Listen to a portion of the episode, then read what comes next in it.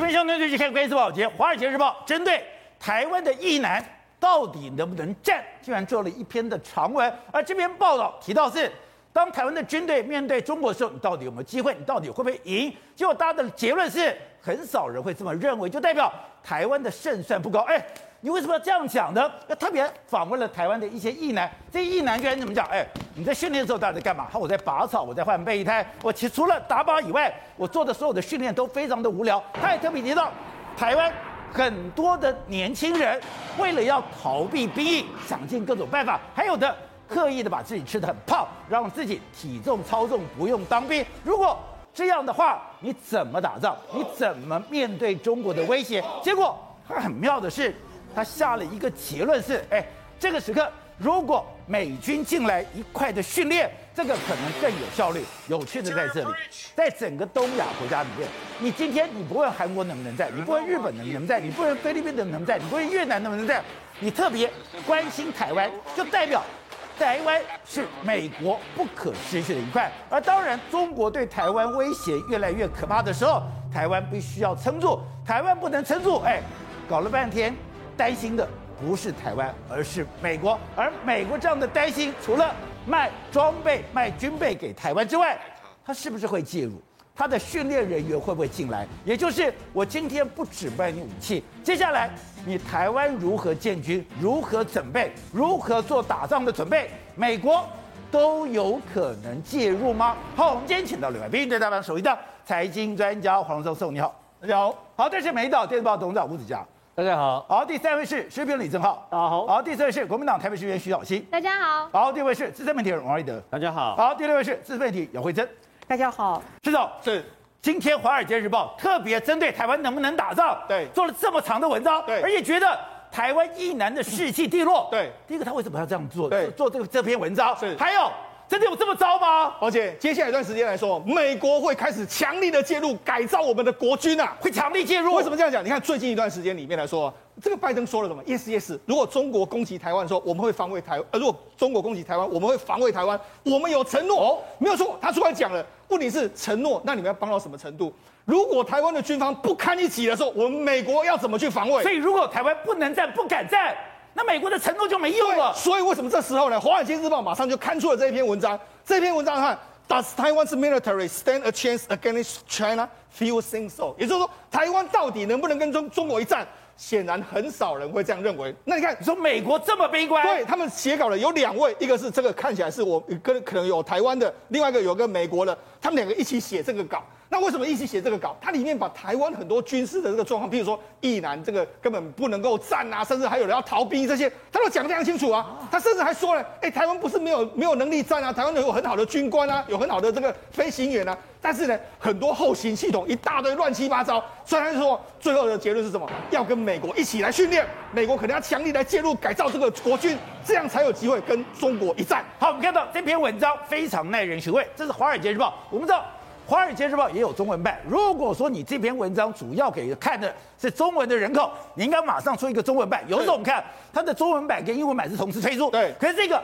它目前为止只有英文版，而且刚刚讲到，它有两个记者，一个在台华府，一个在台湾。如果以前是说，哎，我们台湾现在有很多的记者，他每天没事干啊，听到说，哎，台湾不跟打仗，为了两个人随便写篇文章，可是不是哦，很清楚，这篇文章是华府发动的，对，因为是里面提到是华府担心。台湾不能战，不敢战，不会战，是这样的一个担心，所以他在派你今天驻台湾的记者去问台湾这些意男到底怎么回事？对，台湾这些意男到底敢不敢战？就代表哎，那是美国官方在这表态，美国官方在放消息，美国官方在告诉台湾，我要保护你，对，但你自己能不能战？战敢不敢战？会不会战？没错，现在美国的态度非常清楚，他愿意跟你战，但是问题是你要有战到最后一兵一卒的决心。如果你没有这个决心，你能没办法战胜，那你不用跟我讲那么多。哦、所以他基本要求你要一定要有自己的防卫。那为什么他会很担心？我们讲邱国正国防部长就说，二零二五年的时候呢，解放军是有能力来打台湾的啊，甚至呢，甚至连这个习近平都说，我们在节目上也讲了非常多。二十大之后，他唯一最重要的议题就是台湾议题。所以那样他讲了嘛，与台湾和平统一是希望能够这样，但是武力仍然是一种选择。选择。所以显然呢，打台湾是一种他未来的可能的选择，完成这个民族复兴大业。一个必要的这个过程，而且他在对付香港的时候，从来没有放弃暴力。对他的这样子的一个强硬的态度，会不会对台湾当然有可能，国力如果国力跟军事实力拉起来的时候，他绝对会这样做。你看他今年一不断的来来来扰台湾之后，你看现在其实《华尔街日报》有讲到非常多，他说这样，中国现在已经有动七五的两栖攻击舰，它的攻击舰里面来说，已经具备了初步要打台湾的这个雏形了。它如果动七五系列的这个就是这个攻击舰越来越多的时候，宝杰这样，它有什么船船坞里面可以装载说两栖的这个装甲车，它可以用来登陆啊。包括说什么野马式的这个气垫船，还有登陆艇都在里面呢、啊。它也有野马式气垫船，那你更不用讲，它可以搭载三十架武直使的这个近岸的攻击啊。虽然已经具备初步登陆台湾的这个假以时日，动七五的两栖攻击舰越来越多的时候，会不会对台湾形成一个巨大的这个压力？而且他还没有分析哦，中国的军事预算是台湾的十三倍，对，而且他现在有一百万的地面部队，对，而台湾我们的地面现役的军人，对，从二十七万现在变成十八万七千多，没错。事实上，《华尔街日报》这一篇报道报道的非常详细，比如说包括说，他比较两岸的这个军事的差异。他们的这个军事预算是我们的十三倍，他们的这个地面的人数来说哈，有一百万。我们现在因为我们持续在裁减，现在剩下十八点七万，所以两岸的实力是有一个一个差距的哦。所以他才希望说，台湾你一定要守住。那对台湾来讲的话，为什么美国一定要守住？我们讲嘛，除了台湾的产业供应链之外，你看台湾在这个地方，对不对？对。你可以看到这个海象，中中国都一直很想拿下我们台湾的这个苏澳港哦，因为拿下苏澳港之后，你看他从这个地方出去的时候都是深海啊，他可以直接与。潜艇一路的到整个关岛，整个通过这个通过美国，一直直接到美国本土来啊。所以说，今天只要拿下台湾，整个最重要的门户就缺了一角。对，缺了一角以后，他的潜舰可以直接进到了菲律宾海，然后直接。潜没在太平洋。那特别是拿下台湾之后，宝杰，你知道，习近平不是都一直很想 很想拿回冲绳吗？真的吗？你冲绳，习近平的野心就是这样。你拿回冲绳之后，请问你日本怎么去防守？这个对他来讲是一个非常难过的问题。你说台湾不保，台湾不保就冲绳不保，冲绳不保就是日本危险了。日本危险的话，这是美国的核心利益啊。难怪他们讲说台湾问题。是日本的核心问题，对，所以日本非常在意这件事。好，那你更更不用讲，台湾的话扼住了这个巴士海峡，巴士海峡是什么？美军要进出，假设要进出这个南海的时候，他也被他控制住嘛。所以呢，台湾是一定美国不能够丢了。问题是不能够丢的时候，美国要参战，你也要参，你也要撑到我能够来战为止啊。所以现在不是台湾担心老公来打，是美国担心来打了。对，为什么美国会很担心？我们就会跟大家讲。事实上，在最近一段时间，有一个消息，就是美台国防工业会议里面里面来说的话，听说莫健非常的生气。哦，他为什么这样生气？他说：“哎、欸，你台湾现在放弃所谓的整体防卫的这个构想，转向所谓的远程打击啊、本土空优了，还有控制海上运输的这个做法。对，他觉得这样不满。他说什么？你要投资大量的这个武小型的武器。”不称的这个不对称的这个对立的这个战力，通常指的是单兵或是五或是班层级就可以操作的飞弹、飞弹载台或者是无人机，那不就打巷战了吗？没错，他就是这样，你站到最后一兵一兵一卒。你看，甚至之前美国官员真建议什么？他说呢，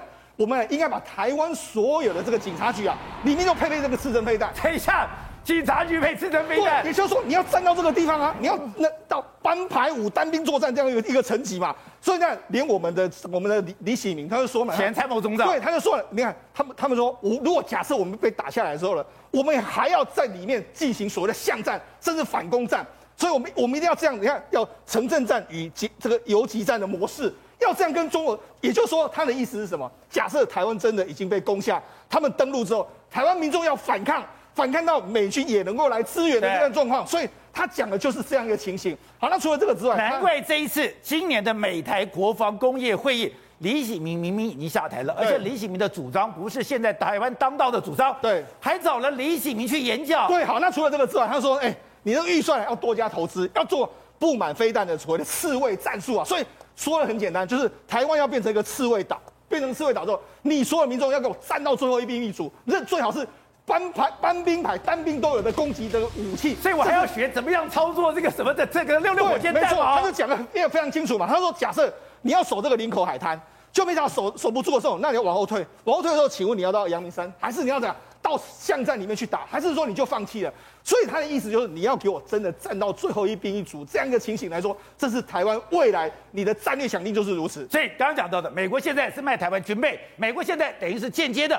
看在旁边看着，对，像未来他会进来吗？会手把手来教台湾吗？而且他们现在已经进来了。那《华尔街日报》不是报道过吗？他说有一个这个美军的特种部队，还有一支陆战队，已经来台湾至少训练一年，哇，一年，大概当时华尔街的报道是有二十四个人左右就进来这样子嘛？就是华尔街。对，那好，他进来之后训练什么？他训练就是你要给我这个相关的训练动作。好，那除了这个之外，美国现在是卖我们很多武器是什么？你可能要尽量跟美军完全挂钩在一起。譬如说，你要智慧型水雷来说的话，美军有搭载的，你现在也要买。你买的时候，哎，必要的时候你可以阻止中国大陆对你的这个这个船舰的这个攻击。包括说熊三，我们熊三现在用的 G GPS 啊，未来要升级成军规的 GPS。因为什么？因为我们用的是商商用商业用的，说实在那是比较没有那么准。未来军规是美国也可以跟美国军方同等级的。雄三是我们自己做的飞弹，对，雄三不是跟美国用买的飞弹，是。结果现在我们自己用的雄自己做的雄三飞弹是。都可以用美国军规的，美国一定要一定跟我们一模一样，包括我们买的 MQ 九的海上卫士，还有鱼叉飞弹，全部都要用美国版的 GPS，也就是说，美国要更给你更精准的打击能力，不是只有卖给你武器啊，哎，过去他都看不起波，他现在全部都亮牌给你看的一个情形啊。好，刚刚讲到的，根据我们现在看到的部队是。他们现在这个特种部队，对，曾经参与过摩苏尔之战，对，他竟然要训练国军的地下反抗。没错，他这次来台湾的有一个叫做美国海军陆战队特种作战司令部，他就来台湾。他来台湾，他做什么？事实上，他们早年的时候呢，他们曾经有在 ISS 占领摩苏尔之后，他们就进去里面，进去里面啊，训练当地的人啊，进行反抗啊，就怎么你用怎么用当地譬如现有的武器或现有的人人员组装起来之后，形成一个小的反抗军，跟当地在那边打巷战啊。对，所以他就是要你这样做啊。他之现在，所以当年去对抗 ISIS，在摩斯尔训练当地民众那支部队。对。也来到台湾了、啊。他今年第一次来到台湾了、啊，跟我们特种作战部是呃进行所谓的专家专家交流。言下之意就是他要训练你，他就是让你打地下反抗战术嘛，这是最后的波波的一波嘛。所以你不要说，哎、欸，我只要海上打一打，空中打一打，然后决战境外，没有，不是决战机会，对，也不是决战滩头，对，是要死守到底。而且美国的命令很清楚，你要要么进进打打到最后一兵一卒，他登岸之后。你也要给我打打到反抗，你要反抗他，反抗他，我能够来救你为止。哦、这是美国现在的想法。所以你看，拜登台讲，中国攻打台湾，我们会防卫台湾，因为我们有承诺。结果没多久，哎，《华尔街报》就写了这篇。可是这篇很妙哦，你居然把台湾讲那么重要，可是一开始又把台湾的役男数落的非常的不堪，说我们的训练只有拔草，只有整个翻土，还有干嘛？我只有去换备胎。那如果是这样的话，你怎么来看待这个部队？那你要怎么样来防卫台湾？你为什么突然的针对台湾写这么大篇文章呢？对，这篇文章，哎，你我们先看这篇文章的标题跟内容，其实它很有意思的。哦，他说，Does Taiwan the military stand a chance? Stand a chance 是什么意思呢？就是有多少战胜的机会？哦，是胜利的机会哦。它并不是，它是一个正面的叙述这个这整个事情啊。所以说，他叙述了这里面的一大部分的我们兵力的训练目的的缺点以外，他讲了一个最后的结论，什么结论呢？就如果美军现在带训的话，这个部队还是可以打的。他所以美国要带训，呃，所以他美国进来嘛，他就给你这个最后一个建议，就是说，这个台湾的部队要让美国人来训练嘛，要让美国人来把它变成美国式的现代化的军队，这就可以打了，就那么简单一件事。所以他不是变成台军。他要变成美军，就变成美军。那这个概念我完全同意，在哪里呢？因为这不是我们三十年前、四十年前当兵的样子。是那个时候的当兵还是在打这个 M1 步枪，在练习。是头插两根草，满山遍野跑。这不是在搞那个时候，现在是有很多高科技的含量的嘛。高科技的含量是现代化的部队。对。很多东西不是说是靠人数来决定。美国一个陆战队出来到澳洲才两千个人而已啊。对。这滨海一个滨海作战船两千个人就给你干掉了。对，两千五百个人，就是很轻轻松松。这你派几万人也没有用啊。所以这个就是高科技的战争。所以他如果把这个东西用美军来训练成像像美军一样的现代化部队的话，那当然很有打头啊。等于说打头。美国现在是卖武器给台湾，美国当然也会去了解台湾的一个战备状况或者演习状况。他发现这样不够了。我先如果是光是卖武器给你，我光是看你在演习的时候，我在旁边看，不行，我还要进来手把手的教吗？当然是啊，他不手把手的教的话，这个没有意义嘛。这个东西走不，这个东西就是现在的情况是不符合他的标准。对，所以他后面他的建议，这就是《华尔街日报》建议，也可能是他们已经准备在做的事情，就准备把台湾的国军对建立成像美像美美式的部队，这是第一个前提嘛。现在也是这样子。中共只要犯台这件事情一开始，台军本身的力量，加上美军是否出动，是或日本什么态度，或是所谓的战略模糊，这个这个东西本身是个问号，或是一个很大的陷阱，老共都很害怕的哦，都各国都在犹豫的情况，但他现在他很实际的看，他就是因为这个情况越来越紧张了。没华尔街日报真的紧张吗？哎、他 真的兵凶战危了吗？但华尔街日报如果不紧张的话，他写这个干什么？他认为说你这个东西就要面临挑战跟考验。对。而这个面临挑战考验已经变成是他家的事情了，因为你不打好，我就要进来了，我就送死啊！我来收拾残局，因为你的你压力，你顶着七分了，我收三分。对。呃，你顶着三分，我收七分，我守七分嘛。所以这是个百分比的问题啊，对，所以他一定要把这部大部分的压力要把它压在国军的身上。对，当国军身上压力大的情况之下，共军的压力就大嘛，哦、对不对？那他的压力就轻嘛。对，所以最简单的方式、最根本的方式，你就要把你台军的基本面把你做好，把你训练好，本质练好。那到时候呢，干大家打的时候呢，或许对方也不敢来打了。所以他要把你台湾训练一个。能战、善战、敢战的部队，让让中共的成本付出无法承担的代价，在这种时候他不敢打了。他不敢打的时候呢，这个时候所取得的和平，才是真正的和平，才可以维持比较较长一点时间的和平。好，瑞德，刚刚讲的这篇文章其实非常矛盾，一开始把台湾讲得非常不堪，我们的意男只会拔草，我们只会挖土，小落叶。另外的后面就讲，可是台湾。同样一篇文章就说，我们有精良的部队，我们有很好的飞行员。我们的问题是，我们的军费太低，后备系统很烂，我们现在薪水也很差。如果美军可以跟美国盟邦，如果我们可以一起训练，就会有更好的训练效果。所以大家看到的，你说这句话才是关键。内行要看门道，外行看热闹。为什么呢？如果现在像《华尔街日报》所讲的那样的台湾的军队呢，一堪不呃不堪一击的话，那么差的话，士气低落到那样的程度，只能扫落叶的话，那老共为什么不昨天就攻进来了？你知道吗？他马上就攻进来了，你根本就毫无战力嘛。我们只会扫厕所，都没有错。然后你拿你你真的你真的要拿扫把跟他拼吗？不可能嘛。所以呢，内行要看门道的原因，是因为前面巴拉巴拉把你台湾讲的一个一文不值，后面有一句话，我眼睛都叮铃不灵的亮出来了，要跟美军一起训练了。天哪！要跟美军一起训练是什么样的意思啊？你知道吗？那要跟美军一起训练，那岂不是不是美军来就是我们去，只能这样子嘛？那台湾就会变成跟美军连在一起，跟美军一起训练的第一要件就马上把你的全部都英文化，对不对？哦，哎，有趣了，为什么呢？因为我们台湾不是有可能会参加明年的环太平洋军演吗？对。我们现在都已经准备好了，为什么呢？我们已经挑选的海军里面呢，整船全部都是英语化，你知道吗？真假的？全部都准备好了，整船会讲英文。为什么全部是英文？因为很简单，到时候我问你，我跟你环太平洋军演的时候，我跟我的盟军，最主要是美军，我们在沟通，在干什么？协调，所有一切全部是英文，对不对？对。所以呢，我全部语言的部分都可以通，都没有这个问题嘛。所以我们事实上已经做好这样的一个准备了。可瑞德，它里面之前。我觉得《华尔街日报》非常关心台湾的这些军情状况。这一讲已经有一个美国特种部队跟一个陆战队的成员已经在台湾训练了一年，训练哪里？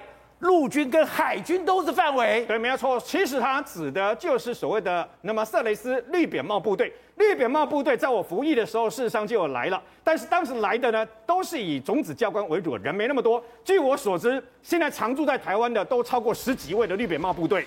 那么都在训练我们台湾的特战部队，以位于中部的溧阳古关，那么空降特战中心呐、啊，这是他的大本营啊。可是过去海军陆战队的教官特战队直接进来左营啊，以前是没有的事，你知道，因为海军陆战队很敏感嘛。去年新闻曝光的时候，国防部还震怒，有没有？还否认嘛？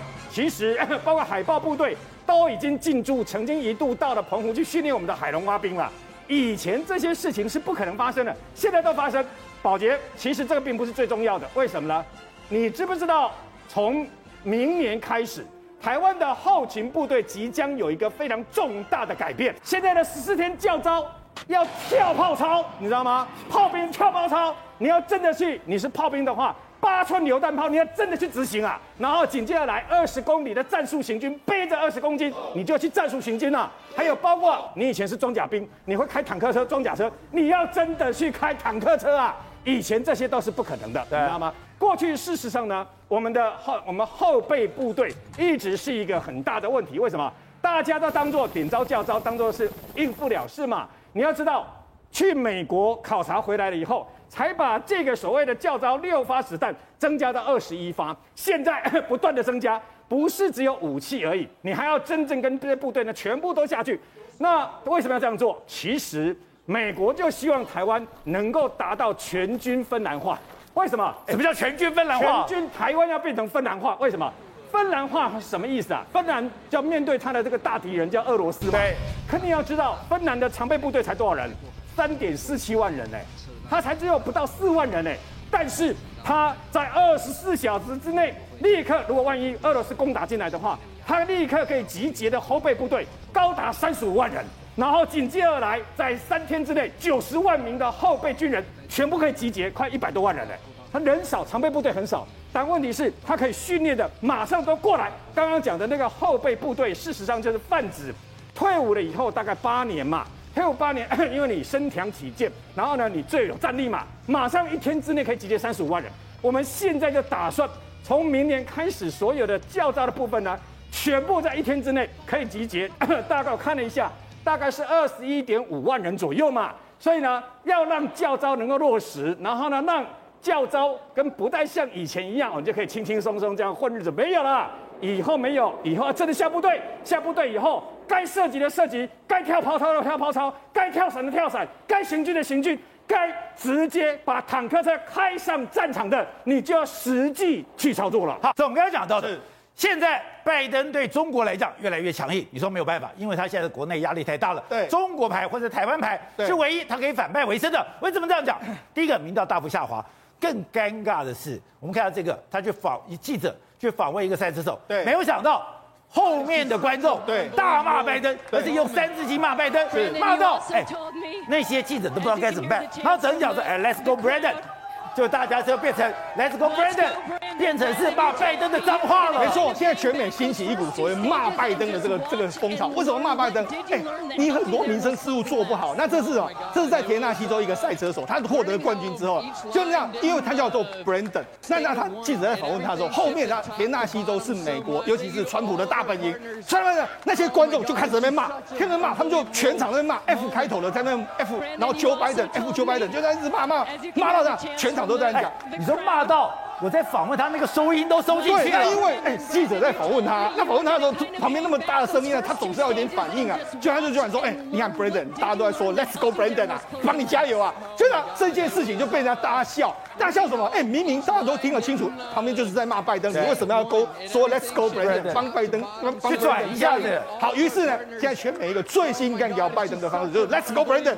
因为即使就是 F 开头的这个骂 Joe Biden，可是为什么美国人这么讨厌拜登呢？他们在气什么呢？而且那我们用民调来看的话，他民调三十七趴，对不对？那另外一个盖洛普的最新的民调说，他在这个上任三三季来说，已经跌了十一点三趴。哦，过去奥巴马跌十趴，克林顿跌七趴，卡特跌九趴，都没这么惨。所以显然，他的人气跟他的整个声望真的在快速下跌。是美国总统有史以来掉最凶的。对，那为什么会这个样子？因为美国人没有办法过一个好的这个圣诞节，还有感恩节嘛？为什么？因为目前呢，哎，你之前说你要解决这个缺货的问题的时候，你就说我要个九十天的这个这个冲刺的行动。那这个九十天的冲刺行动之后呢，我保证这个货物能够安全的送到你家。跟他们人讲吗？我在九十天里面，我每天二十四小时，一个礼拜七天，我不休息，我不眠不休，要把这些港口的货柜清掉。哎，但是问题是，你的政策是这样，下面做不到啊。你看，现在为止来说啊，这是目前在美国长滩还有洛杉矶港口，你看。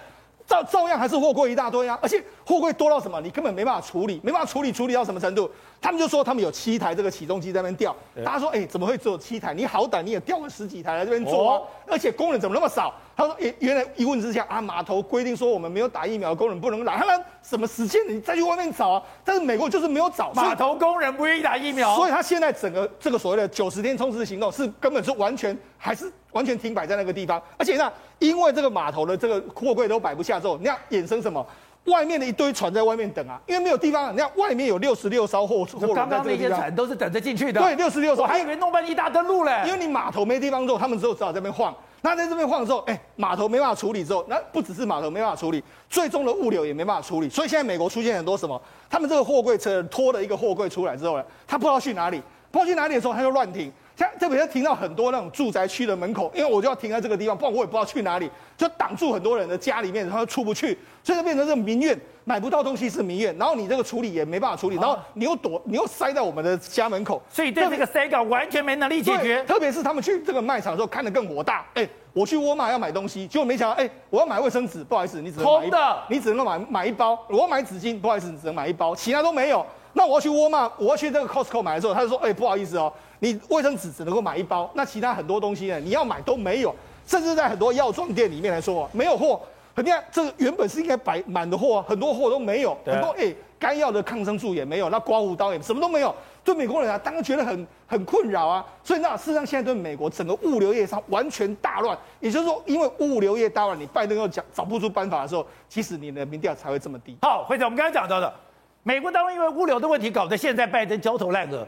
可是现在周边的国家，像日本跟台湾也没有好到什么程度，而且你喜欢吃牛肉，你说牛肉现在涨得不得了了。宝杰哥，你从来没有请我吃饭，所以你不知道我其实不吃牛肉。你不吃牛肉，对不够。你干嘛不讲牛肉很贵嘞？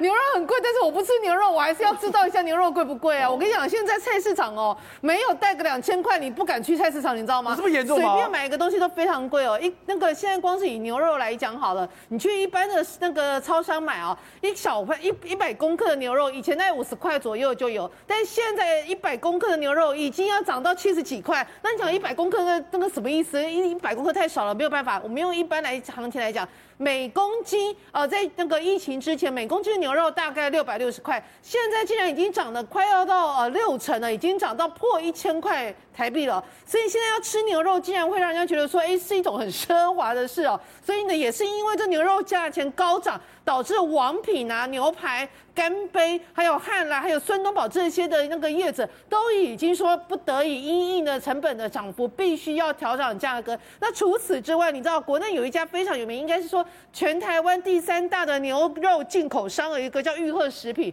他说他们家已经在那边工作了五六十年了，在牛肉这个进口这部分，没有看过现在这样子的行情价格，实在是太高了。高到那个，他们本来一开始想说，呃，这个在疫情那个慢慢恢复之前，台湾这边状况比较好。美国牛肉商说，哎呀，我们有一批那个牛肉，我们现在美国这边疫情很严重，没有人要买，可不可以请你这个台湾厂商帮我们多买一下？他是因为人情压力，他说，哦，好好，那我多进一货柜进来。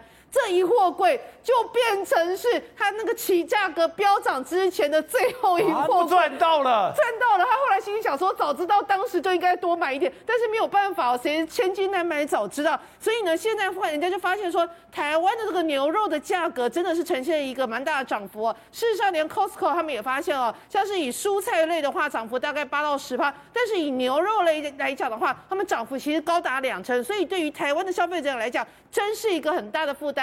那到底为什么原物料呃这个所谓的牛肉这些呃这个食品的价格高涨？最主要是因为黄小麦这些大宗的商品也是上涨，再加上运费的关系上涨。然后呢，除了台湾饱受牛肉上涨之外，我跟你讲，日本现在也很惨。日本日本惨到连鸡肉都吃不起，我们连吃不起牛肉，我们还可以吃鸡肉，为什么？为什么？日本有三分之一的鸡肉都是要仰赖那个外国进口，其中呢，在外国进口里面，光是泰国就高达六成哦。这唐扬鸡就是我们去日本餐厅，日本喜欢吃这种烤唐鸡。很多鸡肉是从泰国来的，对，主要是从泰国来。那我们知道泰国的那个疫情从今年八月开始，每天都以新增两万例的这个速度在飙涨，所以导致泰国的鸡肉出口就减少。后来现在虽然那个泰国的疫情减缓，但是因为有很多东南亚的，比如说什么一些邻近国家可以去做那个工人的，现在也还没回到泰国，所以他们在人力短缺的情况之下，出口就减少。以日本来讲，八月份日口日本进口的鸡肉竟然年减两成呢。导致它有非常多的一些哦，比如说我们这个便利商店可以买的，他们那一些这个是快餐啊、便当啊，那一些冷便当，现在竟然就是鸡肉很少，然后牛肉价格上涨，所以现在他们都讲说，日本人也面临到这种物价的一个飙涨跟双杀。那除此之外，其实我们就知道还有越南，